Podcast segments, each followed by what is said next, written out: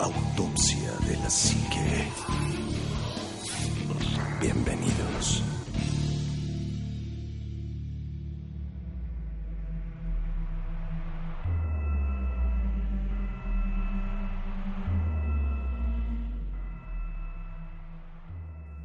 Muy buenas noches, bienvenidos a otro programa más de Autopsia de la Psique. Y hoy tenemos otra vez el panel completo. Omar, muy buenas noches. Anima, muy buenas noches. Un verdadero placer estar compartiendo micrófonos con ustedes. Y bueno, pues un, un verdadero placer saludar a todos aquellos que nos escuchan y a darle, ¿no? Porque esta noche está tremenda. Está rica. Está rica. Juanma, muy buenas noches. ¿Qué tal, Anima? ¿Cómo estás, mi estimado Omar? Eh, pues sí, estamos en otro capítulo de Autopsia de la Psique y esperando que eh, nos sigan enviando sus comentarios en la página. Nos, nos nutre muchísimo el, el poder leerlos y el que de repente nos enteremos que les gusta la- las cosas que estamos haciendo para ustedes. Pues recuéstense, apaguen la luz y súbanle al volumen. Bueno, hoy tenemos un tema bastante interesante. Ya ves que siempre se, se menciona que sí, efectivamente, habremos llegado alguna vez a la luna. Y todas las historias que se desprenden luego de esto, ¿no? Es como muy polémico. Porque pues generalmente te presentan videos en donde te pueden refutar que no, el hombre no ha llegado jamás a la luna, ¿no? Y hay otros videos, o por ejemplo como la historia que vamos a contar hoy, de que aparte de las 17 misiones Apolo que hubo hacia la Luna, que no recordamos que no todas llegaron a la Luna, eh, hubo otras tres que son extraoficiales, ¿no? Bueno, de hecho, la NASA tiene una historia de extraoficialidad muy, muy fuerte. Y, y en esa parte que hablabas de- del fiasco de la Luna, bueno, pues hay infinidad de teorías sobre, sobre fotografías y, y muchas cosas.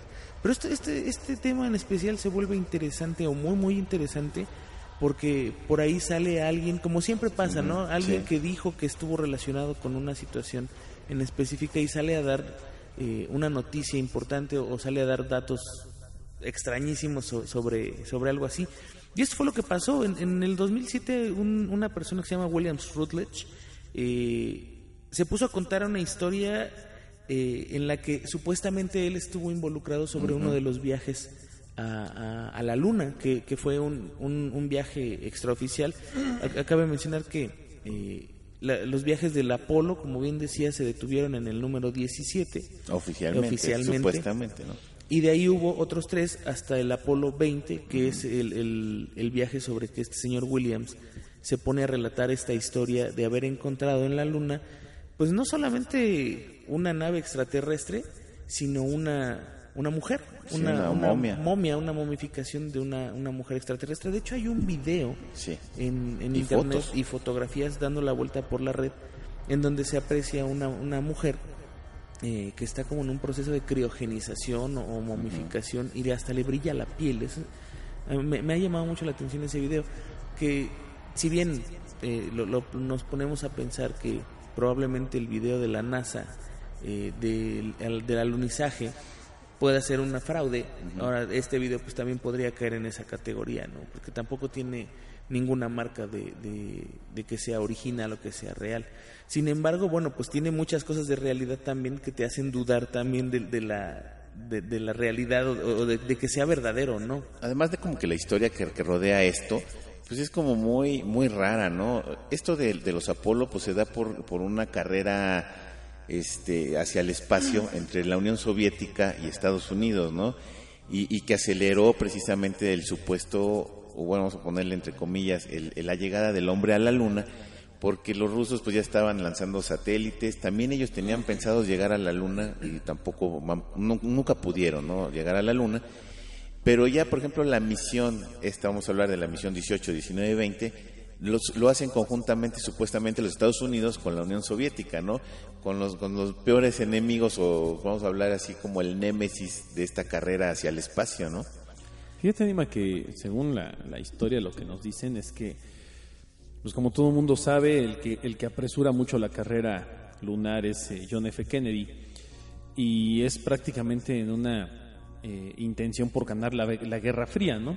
Sin embargo, después de que, de que se dan las primeras misiones eh, Apolo, todas las misiones fallidas al espacio y las misiones que se supone que son correctas o, óptimas de la llegada a la Luna, lo que yo siempre me he preguntado es, perdón, ¿por qué de la noche a la mañana desaparece el programa espacial en, en- cuanto a las visitas a la Luna? Y aquí es donde entra precisamente toda esta parte de las teorías. La primera es que los rusos ya habían llegado. O sea, la primera teoría es que los rusos ya habían llegado y que eh, los estadounidenses hicieron todo por callar la información y por evitar que, que esto se supiera, ¿no? Porque incluso se comenta que los rusos llegaron mucho antes que los norteamericanos a la Luna y que los Estados Unidos pues trataron de, de- o que ocultaron toda la información y que los rusos como realmente no eran mediáticos, o sea, no les interesa la, el hacerse publicidad, pues no, no les importó hacerlo público ni, ni hacer todo un espectáculo como el que hizo Estados Unidos. No, además hay que recordar que la Unión Soviética era un régimen comunista. Exacto. En donde pues ellos querían nada más, era como cumplir una- un objetivo, una meta. Ah, así y, es. Si, y si se daba la, la importancia o la noticia, pues no era así como para ellos lo importante. ¿no? Y nunca lo ha sido. Para los Así rusos es. jamás ha sido importante andar presumiendo sus grandes logros. Ahora, eh, llegan, llegan, se supone, a la Luna, llegan los norteamericanos. ¿Qué sucede en la Luna? Que, que de repente dicen, hasta aquí. O sea, hasta aquí las misiones a la Luna y, y no hay más que piedras. Fíjate que yo estaba leyendo eh, precisamente por qué ya no seguimos con estos viajes a la luna. Fue porque decían que no era redituable. Que era muy caro ir por era piedras, muy ¿no? caro así traer piedras que podías encontrar aquí mismo en la, en la tierra, ¿no? Exacto. O tierra que también podías encontrar aquí mismo en la tierra. Y dices, bueno, es que es mucho llevar a alguien a la luna y luego regresarlo. Decían, bueno, no, no es costeable. Además, pues vaya, no vamos a poner una, una colonia en la luna, no hasta ahorita, que no es el objetivo de la humanidad. Dice, ¿para qué? ¿No? Sí, o sea, eso está valiendo, que, era mucho dinero como tirado a la basura. Exactamente. Sin embargo, eh, si, lo- si lo vemos en perspectiva, puedes decir, bueno, a lo mejor ese es, ese es el argumento que te dan hoy en día, pero, pero entonces, ¿por qué, ¿por qué invertir tantos millones y por qué seguir de tercos yendo con misiones? Digo, perdón, para encontrar piedras, pues desde la primera misión ya te das cuenta que no hay más que piedras, ¿no? Pues se sí. acabó. Dices, bueno, ya llegué, ya vi que es como cuando te dicen, oye, pues ve a tal, a tal colonia que venden unos tacos buenísimos ahí. Llegas a la colonia y ves un puesto todo chafa de tacos y dices, bueno, pues ya vine, ya, ya para qué regreso, ¿no? Claro, no, además, esta, esta película que, que, que hicieron precisamente sobre ese viaje de, Sí. de, de por qué jamás regresamos a la luna, no sé si la viste. Sí. Y hablaba de, de precisamente de, una situación extraterrestre y de, bueno, este, alienígenas que son eh, guerreros y que quieren... son hostiles, ¿no? Hostiles. Entonces, te- te- a mí me hace pensar, por ejemplo, el, el hecho de haber combinado eh, la, la- la tecnología de Estados Unidos, que de por sí ya era muy avanzada, y una tecnología que quedó resguardada bajo un régimen, militarista y demás en, en, pues, en la Unión Soviética. Sí, imagínate, si, si por separado cada una de esas tecnologías tenía el alcance que tenía en conjunto, ha de haber estado increíble. Luego, haber podido llegar a, este, a esta misión en conjunto y mandarla para allá a recoger piedritas, pues también, como dice Omar, Sí, claro. pues es, es absurdo. No, y además piedras que volvemos a lo mismo. Puedes encontrar aquí mismo en la Tierra. Han encontrado piedras lunares aquí en la Tierra. Sí, ¿no? claro. Y entonces empiezas a, a- Digo, no soy fan de las teorías de conspiración, pero, pero empiezas a darte cuenta de que hay algo sucio en la parte de atrás. Ahora, en la luna eh, hay, hay evidencia pues de un audio que se filtró de- del Apolo Es, 11 esa sí decía precisamente, Neil Armstrong. en donde decía, es que nos están viendo, o sea, ustedes saben que están aquí. Y, y- La respuesta de, de- de Florida es, este, bueno, de la NASA es, Apaga el radio, cámbiate de canal. no, y, y casi casi es, no les hagas caso, tú a lo tuyo. O sea, estás en una misión Exactamente. y hasta, y hasta se oye que regañan a, a Neil Armstrong, ¿no? Diciendo, es que estás en una misión, a ti no te importa lo Sí, que eso están es una haciendo". radiofrecuencia que fue capturada por unos, no sé si coreanos o japoneses, Exacto. ¿no? Que, que estaban precisamente monitoreando la llegada del hombre a la es. luna y oyen esta transmisión y la graban. Exactamente, y bueno, pues es, es, es si es cierta la, la transmisión de Neil Armstrong, es aterradora. O sea, es, es de verdad te deja frío, ¿no? Es que sabes que, que le han preguntado y nunca ha dicho que no. No, él, él jamás O sea, negó hasta ni el niega último de ni- sus días, jamás lo negó. Afirma. Yo, yo pensaba que, yo pensé en algún momento que Neil Armstrong iba a decir, al final de sus días, Sí, ya. sí, sí, sí vi todo esto, ¿no? Pero nunca, jamás aseveró, sí, lo vi, no, jamás. Es que también yo creo, Anima, que el, el peso que, que yace sobre los astronautas es muy grande. Eh, tú date cuenta que los pocos astronautas que han tenido el valor o el atrevimiento de decir sí hemos visto cosas raras, sí nos hemos encontrado con cosas extrañas, son, son prácticamente gente que, una de dos, o dicen eso y prácticamente los borran de la, de la faz de la Tierra en cuanto a trabajo, en cuanto a oportunidades y demás, o son gente que ya está muy grande y que nadie les cree porque dicen, es que está loquito, Sí, es que ya quiere llamar la atención, pobrecito, es como, como Buzz Aldrin, ¿no? Que, que nada más hizo un viaje y ya todo el mundo, ah, ya quiero ser el mejor astronauta del mundo y hasta se vende en convenciones y todo eso. Entonces, el astronauta, pese a ser una figura muy, muy respetada, también es una figura muy demeritada. Eh, y aquí es en donde empezamos con las broncas en cuanto a todas estas teorías de, de extraterrestres y demás. Ahora, yo insisto, si llegaste a la luna, si estuviste ahí una o dos veces, ¿por qué seguir yendo? ¿Por qué seguir buscando cosas? ¿Por qué seguir tratando de, de- de- de colocar eh, tu huella, o sea, de, de dejar tu marca porque llegaste a la luna y de seguir investigando? Y aquí es en donde viene lo- lo- el dato interesante, efectivamente. Después del Apolo 17, que es la, la supuesta última misión oficial por parte de la NASA, eh, sigue habiendo fondos, sigue, siguen existiendo los fondos para la, carrera espacial, siguen existiendo fondos para la investigación y, eh, importante todavía, la, la Unión Soviética comienza a destinar muchos de sus fondos también para la, la investigación espacial. Tan es así que, que el proyecto como tal de la Estación Espacial Internacional surge prácticamente de los rusos y son quienes lo han tenido vivo y son Sí. quienes lo han mantenido y son quienes le han invertido. Aunque la Estación Espacial ya es un cacharro casi de basura, dicen, pero los rusos lo siguen manteniendo. ¿Por qué? ¿Y por qué los rusos lo usan como una base para seguir haciendo investigaciones? Ahora, aquí es donde viene lo bueno. Se supone que hubo más misiones Apolo, pero ya fueron total y completamente eh, veladas. O sea, ya, ya- ya estuvieron bajo, bajo el velo del, del- de los gobiernos para no hacerlas oficiales y hacerlas públicas. Y se dice que hubo una misión Apolo 18, una misión Apolo 19 que fue fallida fue fallida. y una misión Apolo 20 que fue exitosa. Ahora, estas tres misiones Apolo tenían un solo objetivo, que es, es, es justo el, el tema del canon de este programa, y era llegar a una parte de la Luna donde habían tomado en algún momento unas fotografías. Sí, precisamente el Apolo 15 El Apolo toma 15. una fotografía de un objeto que ya no pertenece a la Luna. ¿no? Ahora, esa foto anima es real. Está en los archivos, la gente la puede consultar, está en los archivos Sí. de la NASA, no es falsa, no es un choro, no. Es una foto de, de una resolución, pues normal para aquella época. Sin embargo, tú ves una especie de cráter y en, el, y en la orilla de este cráter o de este, de este valle o de este lugar en la Luna, se ve un objeto que realmente no va de, acor- de acuerdo al, al paisaje lunar, ¿no? Pues sí, porque no es de forma natural, es de forma artificial. Sí, se ve muy artificial. eh, y, y- e insisto, esto es una, una imagen real. Incluso en el, en el Google Moon puedes ver este lugar. Este, a ver si podemos colocar ahí en la página las, la, Fíjate, en la Google. Mont, y ya está el, la famosa, el famoso túnel de entrada a la Luna, ¿no? Ah, sí, también.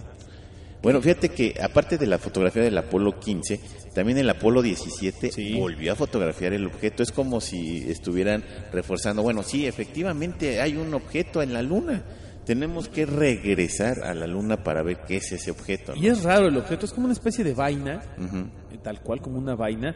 Pero dices, bueno, a lo mejor es una roca gigantesca, no es una formación de este tipo. Pero en la parte de arriba se le ve una, una forma como muy rectangular, alargada, que es donde dices, ah, esto sí ya de plano no tiene forma de nada natural, esto ya Sí. no, no tiene nada que ver con la, con la geografía lunar, ¿no? Y eso es lo que llama la atención. Y dice la NASA que este objeto es una, una especie de vehículo. Bueno, no lo dice la NASA, lo dice esta persona que, que comenta haber ido en estas misiones, ¿no? Que la NASA les dijo que era una especie de vehículo y que tenían que ir a investigarlo y que el objetivo de la misión era alunizar junto al, objeti- al, objeto en cuestión, descender e investigar, que era recuperar todo lo que pudieran encontrar y ver que, de qué se trataba. Fíjate que de estas tres misiones, eh, eh, la, la misión del 18 era darle la vuelta a la Luna o fotografiar lo más que se pudiera este objeto. Exacto. El otro, el, el 19, que fue la fallida, era buscar telemetría y buscar un campo que pudiera ser ad hoc a un alunizaje cerca del aparato. Y el 20, que finalmente, supuestamente consigue alunizar, y vamos a ver ahorita esta historia de lo que desarrolla el Apolo 20. Que fíjate, esta- justamente estoy leyendo la, la parte en la que él narra, este señor Williams, él empieza a narrar lo que hicieron cuando llegaron al- a, a- cuando lograron alunizar junto al objeto y entran en él, que, que de por sí eh, parecía como una estructura ya súper antigua por fuera. Sí. Bueno, pues entrando supuestamente pueden corroborar esta situación y dice, entramos en el interior de la gigantesca nave espacial y también entramos en otra nave, nave triangular que se encontraba dentro de la gran nave. La exploración determinó que se trataba de una nave nodriza muy antigua que navegó el espacio hace por lo menos un millón y medio de años. O sea, imagínate el, el tiempo que, que tiene ella. ¿Cómo determinas eso a ojo de buen cubero? no? Primero. Luego dice, había muchas señales de biología en su interior. Encontramos vestigios de antiquísima vegetación en una especie de motor en la sección donde estaban.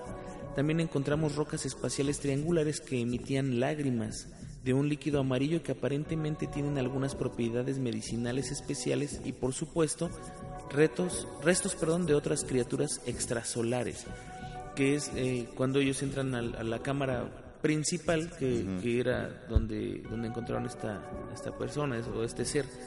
Dice, también encontramos restos de pequeños cuerpos alienígenas de unos 10 centímetros que yacían en una enorme red de tubos de vidrio a lo largo de la nave, como especímenes, quiero suponer. Después dice, dicha red fue llamada Ciudad aquí en la Tierra poco después de nuestro regreso. Pero el gran descubrimiento, aparte de la monstruosa nave, fue el de los dos cuerpos. Había dos. Uno de ellos, y aquí trae un montón, prácticamente intacto. La ciudad fue también llamada Estación 1, pero estaba tan deteriorada que parecía ser una red de tubos conteniendo verdadera basura espacial, llena de chatarra y piezas de oro. Solo una construcción parecía intacta, la cual nombramos la catedral. Tomamos fotos de cuantas piezas de metal encontramos y de cada parte donde habían muestras de caligrafía. La ciudad parecía ser tan antigua como la nave. O sea, estaba como seccionada en toda la parte interna. No recuerdo quién nombró a la mujer, el cuerpo recuperado, si Lenov o yo. Pero Lenov es un, es un cosmonauta ruso, que va acompañando a este amigo. que lo acompaña, dice, pero esta es mi descripción. Humanoide, mujer, 1,65, con genitales, cabello y seis dedos. Función, piloto encontrada con dispositivos de navegación fijados en los dedos y los ojos. Tuvimos que cortar dos cables conectados a la nariz. Lenov tuvo que cortar los dispositivos conectados a los ojos. Después dice, concreciones de sangre o líquidos biológicos fueron derramados a través de la boca, la nariz, los ojos y algunas partes del cuerpo. No tenía ropa, traje espacial o vestimenta alguna. Algunas partes del cuerpo se encontraban en condiciones inusuales de preservación como el pelo, y la piel estaba protegida por una delgada capa transparente. Como dijimos, al control de la misión por su condición no parecía estar ni muerta ni viva. No teníamos entrenamiento médico, por supuesto, pero Lenov y yo realizamos una prueba fijando nuestro equipo biométrico en el cuerpo de la mujer. Pero para sorpresa de todos, la telemetría recibida y verificada por uno de los médicos del equipo del control de la misión en la Tierra fue positiva. Aparentemente se encontraba en un profundo estado de hibernación o de animación suspendida, pero esa es otra historia. O sea, todo lo encuentras vivo, ¿no? Sí, y, cuando cortan los cables la matas, ¿no? Pues supongo que Me sí. supongo que sí, también me Es supongo. que habría, habría que pensar qué hicieron con eso. Si tú fueras Es que- el es astronauta, ahorita- ¿qué haces con eso? claro, y además ahorita hay, hay una parte de la declaración que es impresionante, ¿no? Fíjate, dice, también encontramos un segundo cuerpo prácticamente destruido, pero trajimos de vuelta la cabeza. La piel era de color azul gris, azul pastel. La piel tenía algunos detalles extraños por encima de los ojos y la parte delantera. Además tenía una correa alrededor de la cabeza sin ninguna inscripción. El cock- cockpit de la nave nodriza estaba lleno de estructuras y estaba formada por largos tubos semihexagonales. Ella está en la Tierra, Mona Lisa, y no está muerta. Pero prefiero publicar otros videos antes de contar lo que pasó después. Boca, entonces está viva. A una la trajeron viva, de otra trajeron la cabeza. Así es. El, el punto sería, si tú fueras astronauta de esa nave, llegas, encuentras un cuerpo mutilado, te traes la pura cabeza. Pues es que yo creo que sí, por- Sí. para estudio. Yo, yo, sí lo haría. Yo Sí. morbosamente si me traigo la cabeza y una patita o algo Pues así. sí, ¿no? para, para estudiarlo, ¿no? Para ver qué, qué son. Claro. A mí lo que me extraña es que esta nave a lo mejor pretendía llegar a la Tierra, ¿no? No, no, Es no que- es quedarse que en la Luna. es- ese es el punto, Anima. Estás hablando de una nave que según el cálculo que ellos hicieron tiene más de un millón de años de haber viajado. ¿Cuál era su misión? O sea, ¿qué, qué- qué buscaba? ¿Qué necesitaban? Se les agotaron los recursos porque además eh, la, la fotografía de la luna donde puedes dimensionar el tamaño de la nave es una cosa como el tamaño de todo Mm, sí. Manhattan. Es gigantesca. Sí, es Tiene que este, son como no sé cuántos kilómetros de alto y como medio kilómetro de ancho y como medio kilómetro de altura. O sea, es una bestialidad de nave, es una monstruosidad. Y, y que incluso ellos dicen que ahí adentro cabía prácticamente toda una ciudad. O sea, toda una población podría vivir ahí. Entonces, ¿qué buscaban? Y ahora, eh, encontra- encuentran estos dos restos, ¿no? El del piloto y el copiloto, a lo mejor, por así decirlo. No hay más restos. O sea, dicen sí los, los restos de los extraterrestres, este, pequeñitos, ¿no? Los de 10 centímetros, pero más como ellos. Una nave tan grande, a lo mejor debería de haber tenido pues, miles o millones de, de- cuerpos, ¿no? De, de otras. o ahora, eso es lo que pensamos, porque a lo mejor estamos diciendo, bueno, esta nave venía, venía con, con población de algún otro lado a, a- a la Luna o a la Tierra, o venía a la Tierra como misión de rescate o como misión de colonización con, con estos especímenes. O sea, es donde ya puedes suponer mil cosas. Es que también hay, tendrías que mezclarla con otras eh, situaciones. Por ejemplo, hay una teoría que dice que la Luna no es un satélite natural de la Tierra. Exactamente, ¿no? Y en algún momento platicamos Sí, de que eso. fue como una especie de nave nodriza para sacar algo, para rescatar una, una población, no sé, de algún universo, de alguna, de algún planeta, ¿no? Esa es una. La otra es eh, que efectivamente es un astro que estaba en, en el espacio y que se enganchó de la gravedad y se quedó aquí. Inclusive hay hasta poemas que dicen, eh, y esto no recuerdo dónde lo leí, pero había poetas que escribían hace muchísimos, muchísimos siglos y ponían, te amo incluso desde antes de que, de que hubiera luna, de que tuviéramos luna. Sí. Entonces, supuestamente hay registros que dicen que antes no existía una luna, sino que fue puesta ahí de alguna manera o que llegó ahí. Entonces, imagínate si esa nave ya venía como con todo el paquete, o si aterrizó ahí, o si la luna sí es nuestra, entonces, ¿por qué se detuvo ahí Claro. y no más De- adelante? De, hecho, Juanma, ahorita, ahorita que lo comentas y no me quiero salir mucho del tema de la, de la momia que encontraron, o supuesta De la momia. Mona Lisa. De la Mona Lisa. Este, efectivamente, hay, hay registros de culturas que observaban el cielo y los astros hace miles de años. Y hay, hay datos que coinciden alrededor del mundo en donde estas culturas que van registrando todo lo que encuentran, hay dos o tres de ellas que no registran la luna. Y dices, bueno, registras el sol, registras las estrellas, registras otros planetas, pero no registras la luna, ¿por qué? O sea, ¿qué, qué, qué tiene, ¿qué hay de malo con la luna en ese momento, no? Entonces, efectivamente está la teoría de que la luna es, es hueca y que la luna es de metal y que la luna es extraña, etcétera, etcétera. Pero volviendo al punto de esta nave, nosotros en la Tierra, eh, como raza, pues tenemos unos, que será? Como, como raza, como humanos o como civilización, pues tenemos, híjole, yo creo que en- bien hechos ni cien mil años, ¿no? Como civilizaciones desde que somos, no, como- 200 mil años, ¿no? Desde que somos recolectores y no sé qué tanto Nómadas. nómadas, etcétera, etcétera. Este, como, como civilización ya más avanzada, pues tenemos registros a lo mejor de unos 10.000 años antes de Cristo. Estamos hablando de unos 12, pone tú 15.000 años en el pasado. Eh, Un millón de años hacia atrás dices, bueno, no tengo ni idea de lo que pasa. O sea, ¿qué, qué pudo haber en el planeta? Que, que, no había nosotros ya nada, ¿no? Estaba- No, pero además hay, con vestigios, el- hay vestigios de cosas, hablando de como lo del otro día de los subparts, hay vestigios de objetos de hace millones de años que declaran manifiestamente la existencia de una civilización en este planeta. O sea, no por el hecho de que nosotros tengamos como raza aquí eh, 10 o 15 mil años, significa que antes de nosotros no pudo haber nada. A lo mejor esos seres que están en esa nave ni siquiera son extraterrestres. A lo mejor son de aquí. Son terrestres y, y llegaron a la luna y ahí se quedaron, Sí, ¿no? o sea, que no pudieron llegar a, a donde tenían pensado, ¿no? Claro. Sí, porque se habla, se menciona que a lo mejor aquí en el planeta hubo ya hasta guerras nucleares y Ah, guerras que acabaron con una población. Lo, lo mencionan inclusive libros como el Ramayana, o sea, Sí, libros sí. muy antiguos que sí este, efectivamente hubo una guerra y te mencionan helicópteros, aviones, bombas nucleares y un, sinfín de cosas.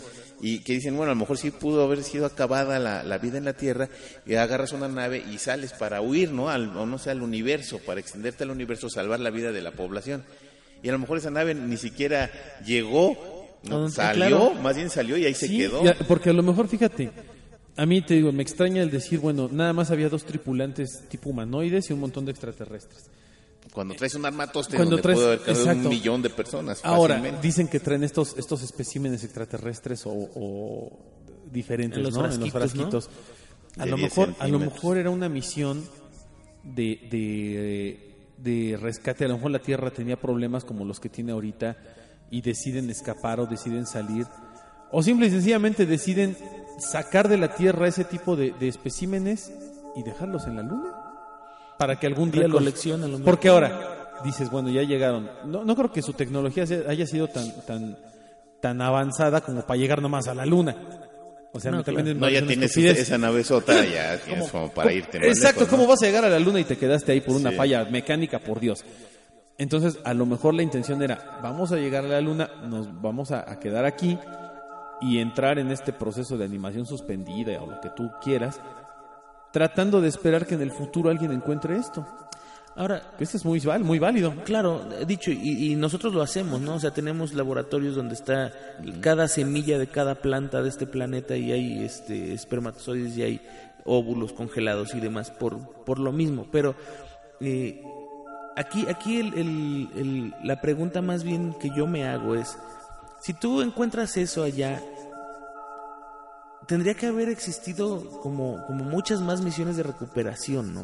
O sea, de entrada, recuperar la tecnología que está ahí. Digo, no te puedes traer la nave de ese tamaño, pero sí a lo mejor recuperar algunas cosas, eh, recuperar estos especímenes. O sea, tendrías que mandar un tráiler este, espacial para poder regresar con todo lo que tienen ahí. Y ya no hubo más, o sea, ni siquiera el Apolo 20 es, es este, oficial. Entonces, ¿cómo podemos saber que no hubo otras 40 misiones de Claro. otra forma?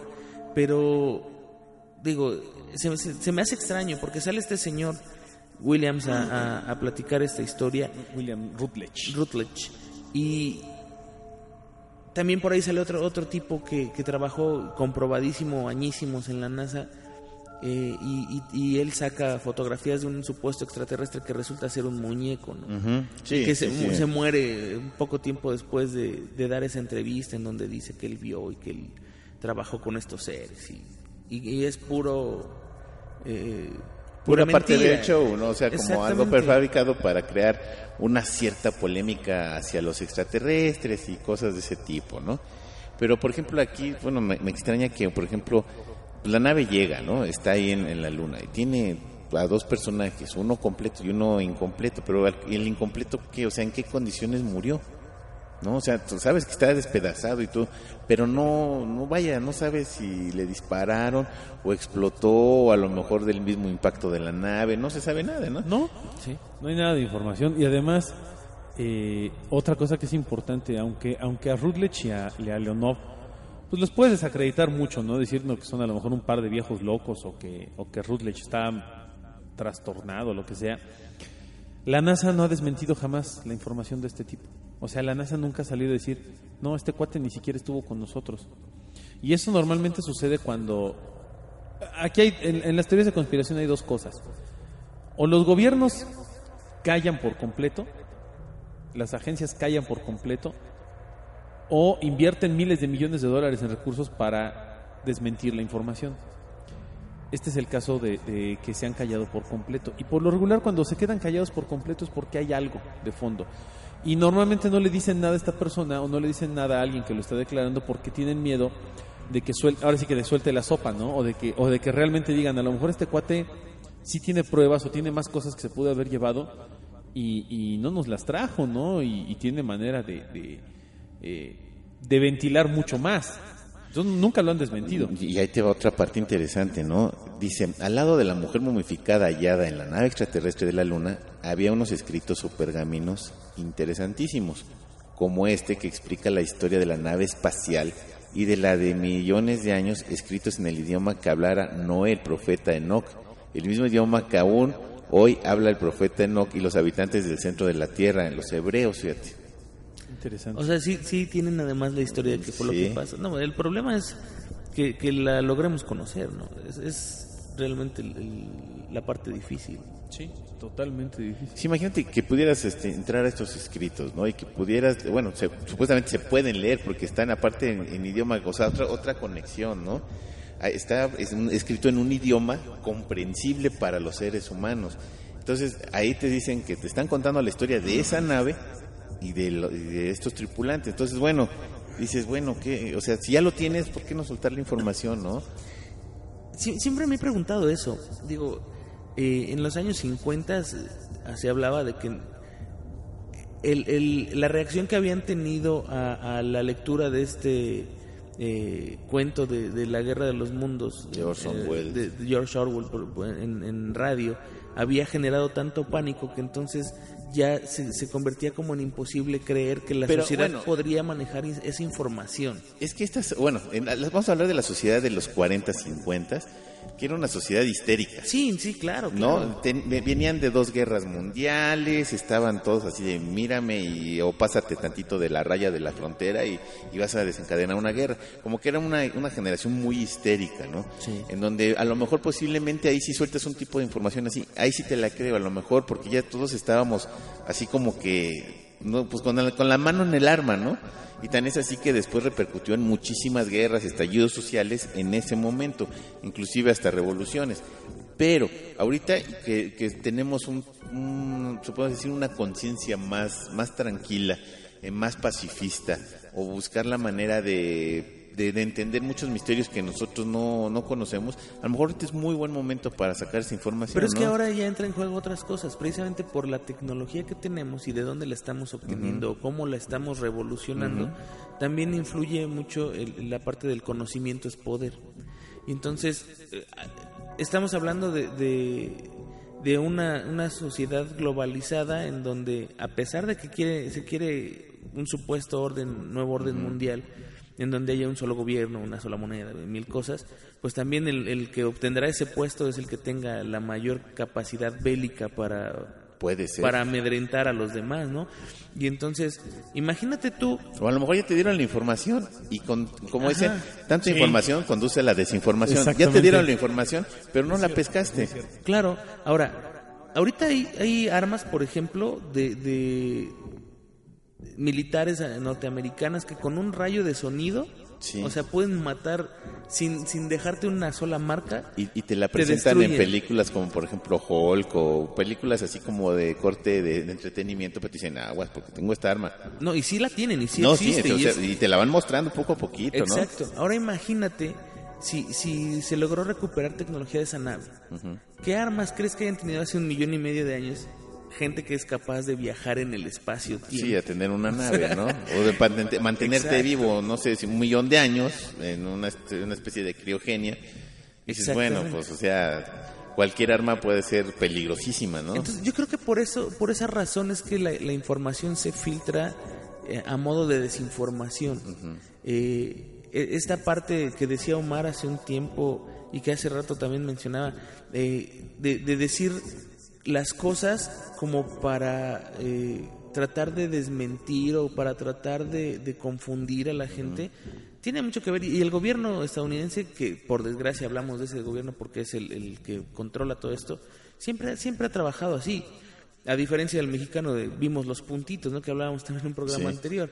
Eh, así es como funciona, pues eh, el que, el que recopila toda esa información y el que tiene brazos en todos lados son, son ellos.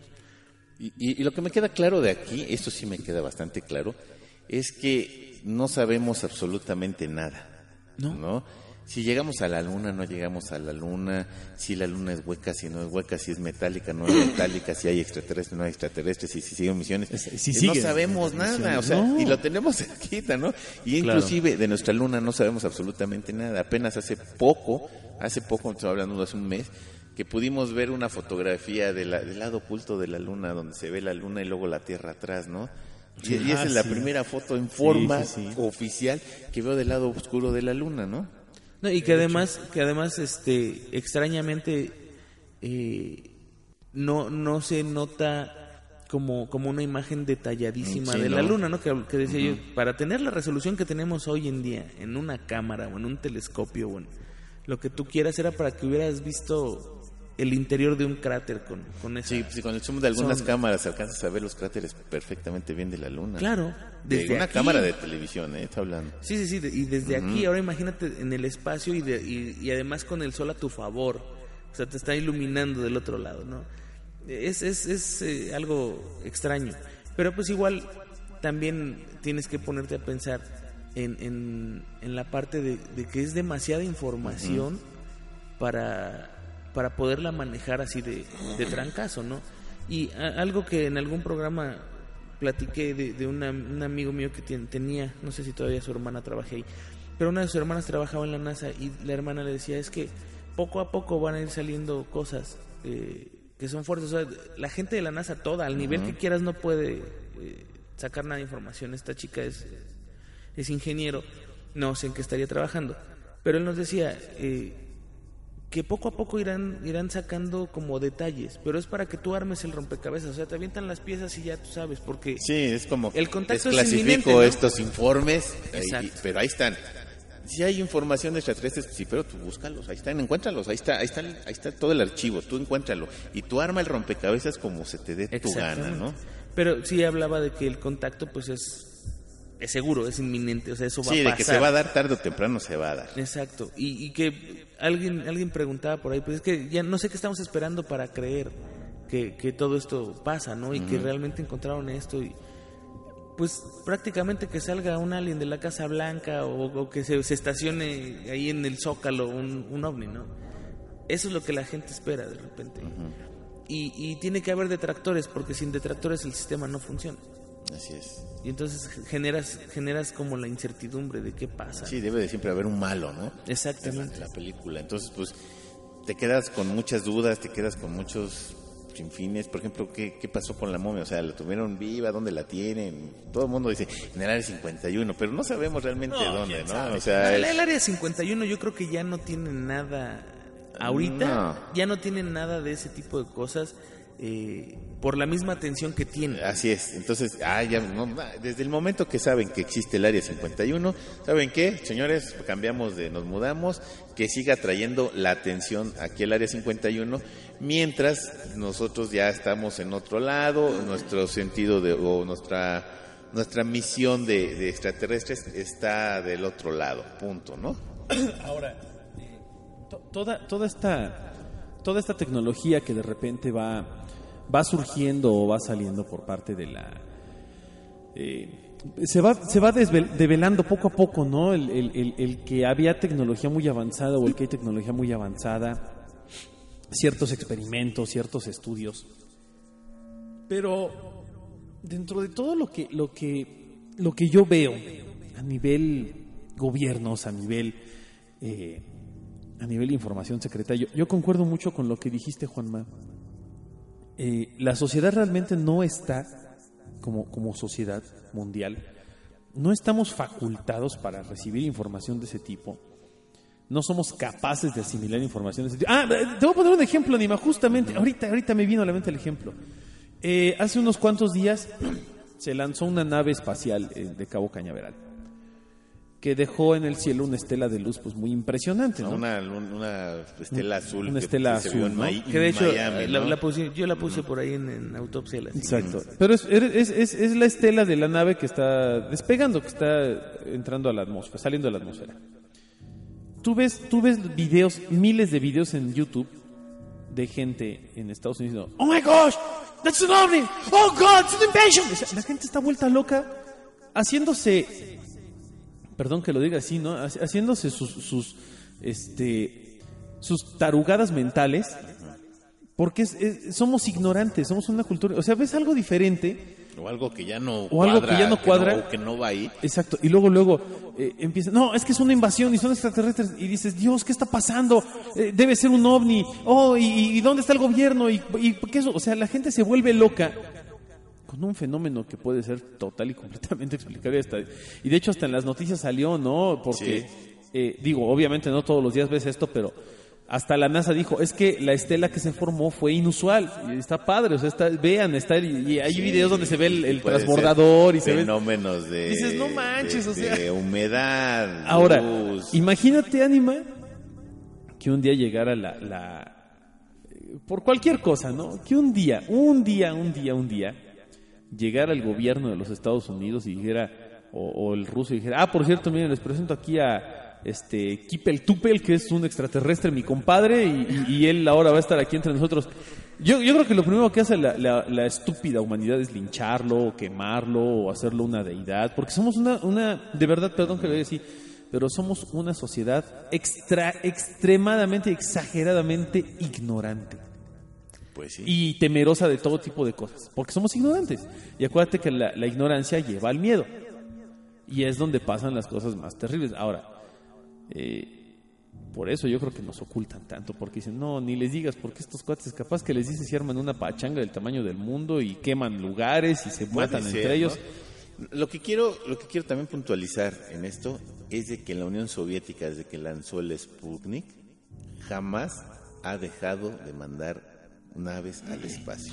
Rusia nunca abandonó la carrera Nunca. espacial. Estados Unidos fueron los que se hicieron la idea de que esto era una carrera. Y hubo, te- hubo accidentes, como por ejemplo en No, Estados claro. Unidos, eh, estamos hablando del Challenger, en una misión del Apolo, en donde hubo muertos y suspenden su, sus programa. al espacio.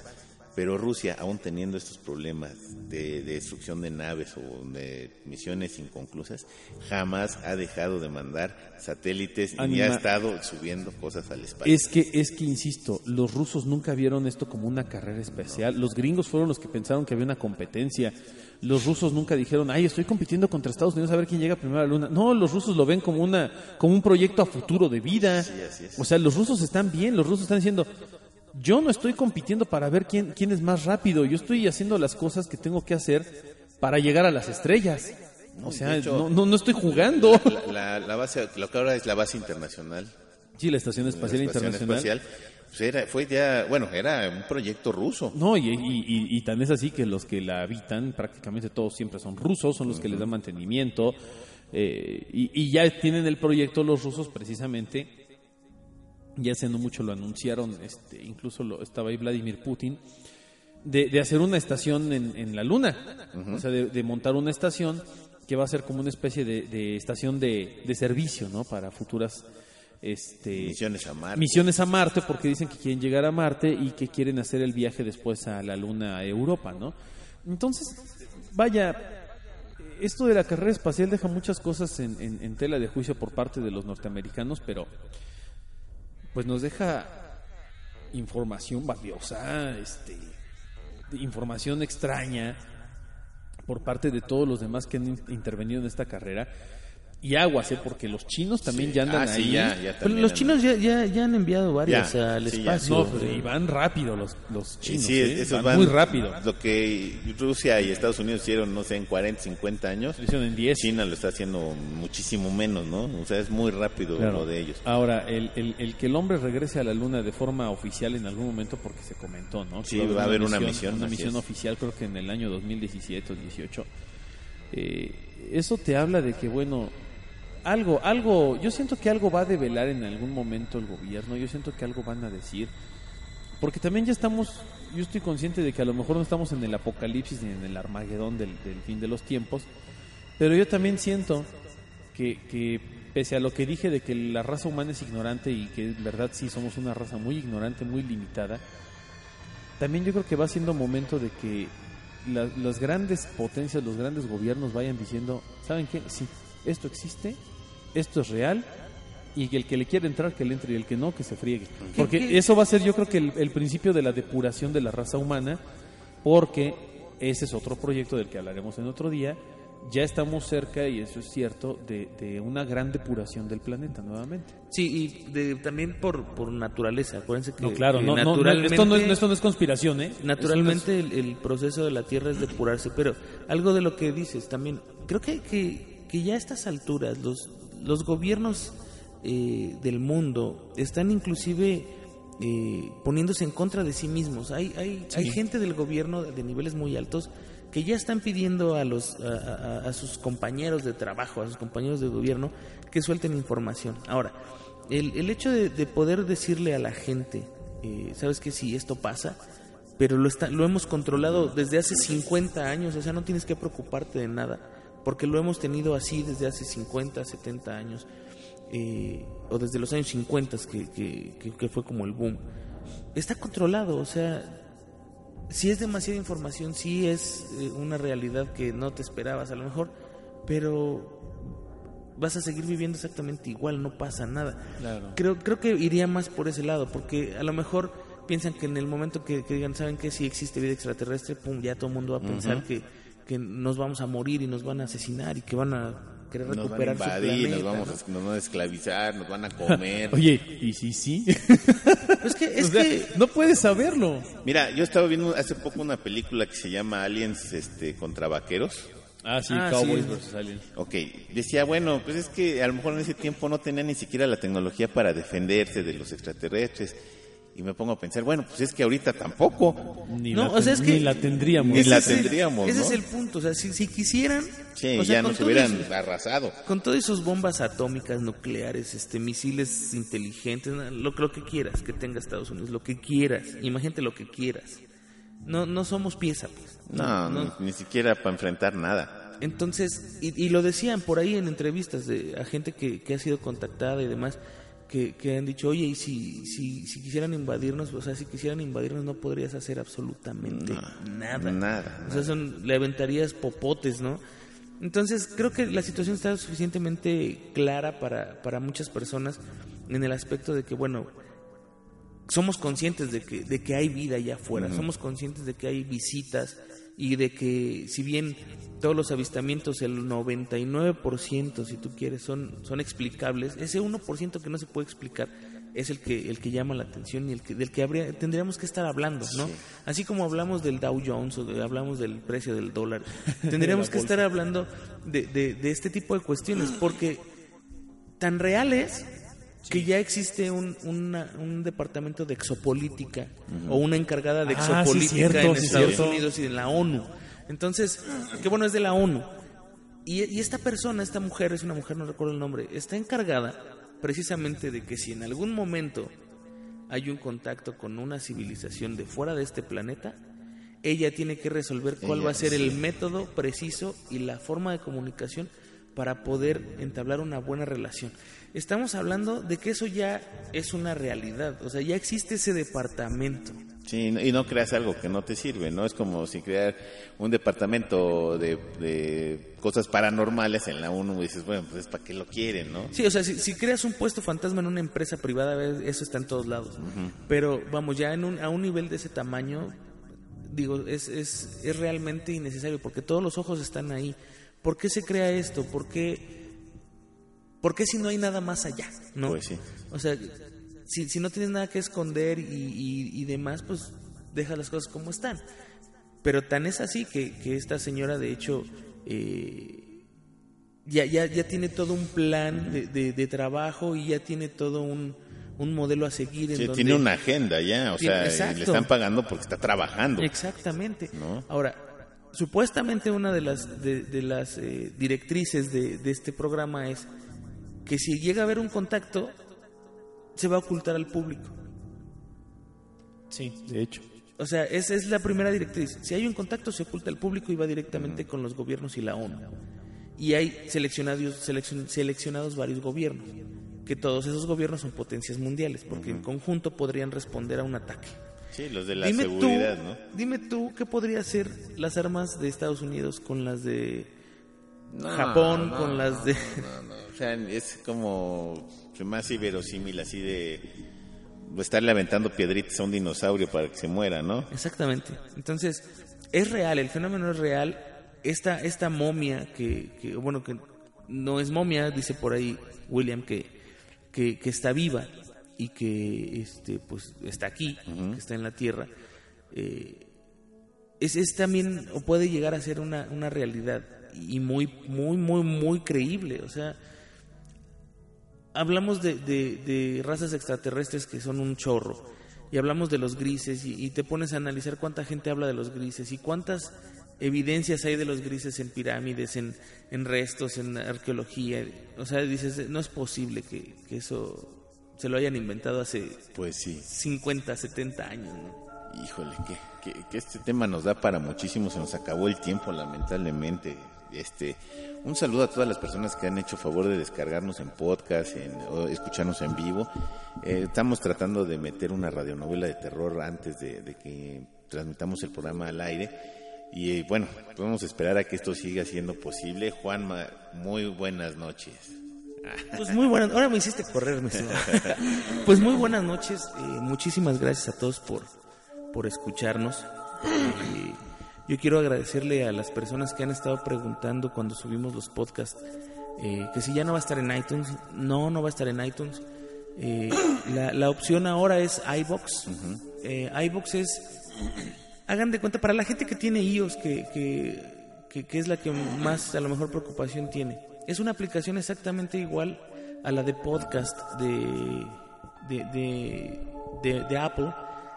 Y lo que hace es lo mismo, buscas el podcast, te suscribes y en automático los descarga tu dispositivo, no necesitas hacer más. Igual funciona exactamente igual en Android.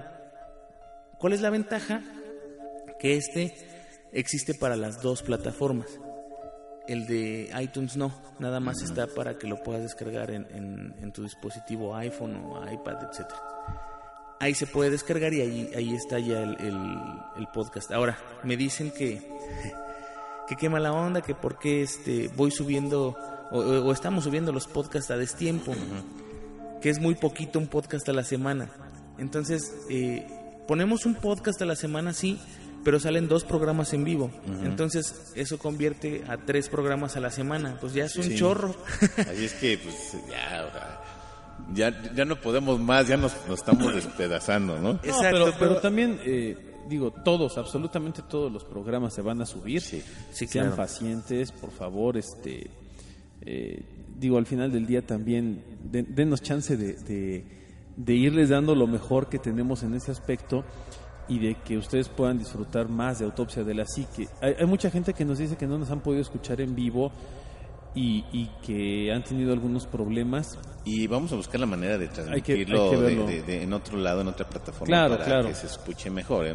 que- Sí, do- do- digo, vamos a buscar todas las opciones. La idea es que ustedes tengan todo lo que se pueda. Este, por lo pronto, pues de nueva cuenta, iTunes no va a estar disponible, no vamos a estar en iTunes. Pero también véanlo como esta, esta situación. Ya la gran mayoría de las personas no tienen un iPhone, ya tienen un sistema Android.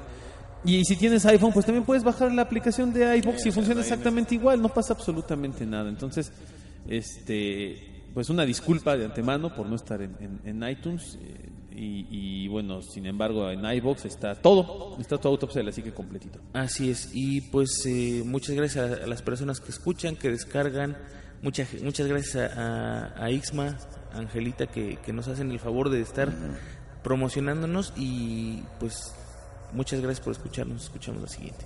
Así es. Omar, muy buenas noches. Ánima, muchas gracias Juan, un verdadero placer compartir micrófonos con ustedes, recordarles que está el Facebook de Autopsia de la Psique y que bueno, pues ahí pueden platicar y comentar y preguntar todo lo que quieran. Este, nosotros estamos muy al pendiente de la página y vamos a estar respondiendo todas sus dudas.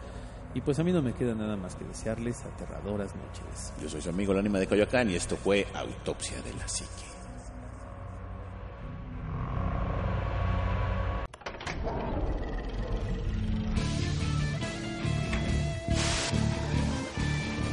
Autopsia de la psique.